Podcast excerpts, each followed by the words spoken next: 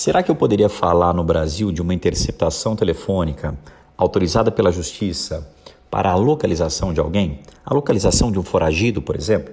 Me parece que não.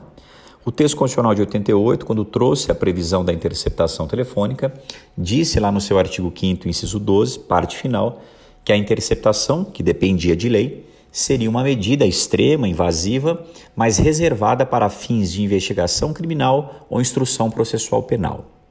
Bom, reservou então o Constituinte essa medida dura, que é a interceptação, para fins de persecução penal, isto é, persecução pela Polícia Judiciária, investigação criminal ou persecução em juízo. Entendam aqui instrução processual penal.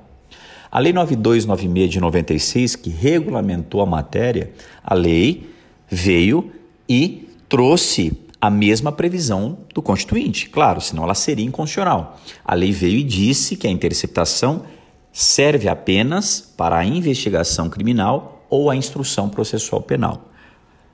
A investigação criminal nada mais é do que aquela tarefa reservada às polícias civis e à Polícia Federal de reunião de elementos informativos que visam elucidar um crime, que visam apontar autorias, circunstâncias e materialidade de uma infração penal.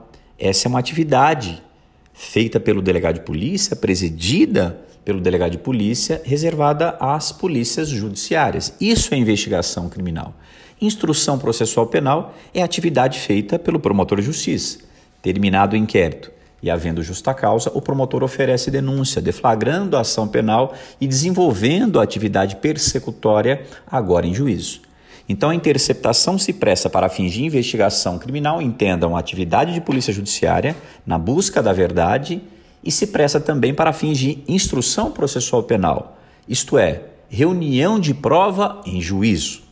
Quando a Polícia Civil apura uma infração penal e relata o inquérito, entendendo pela prática de uma conduta típica ilícita e culpável, o delegado de polícia encerra a investigação criminal.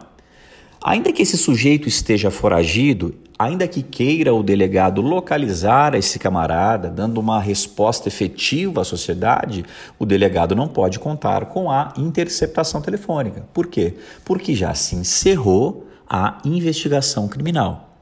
Poderia então, será, o promotor de justiça solicitar a interceptação telefônica?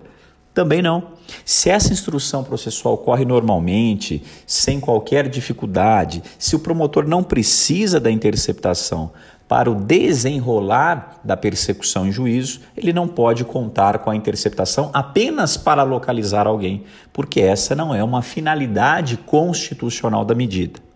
Então, já se pronunciou no passado, nesse sentido, o Supremo, vedando expressamente naquele julgado a interceptação telefônica para fins de localização de um foragido, para fins de localização daquele contra o qual existe um mandado de prisão em curso, porque essa não é a finalidade constitucional nem mesmo legal da medida.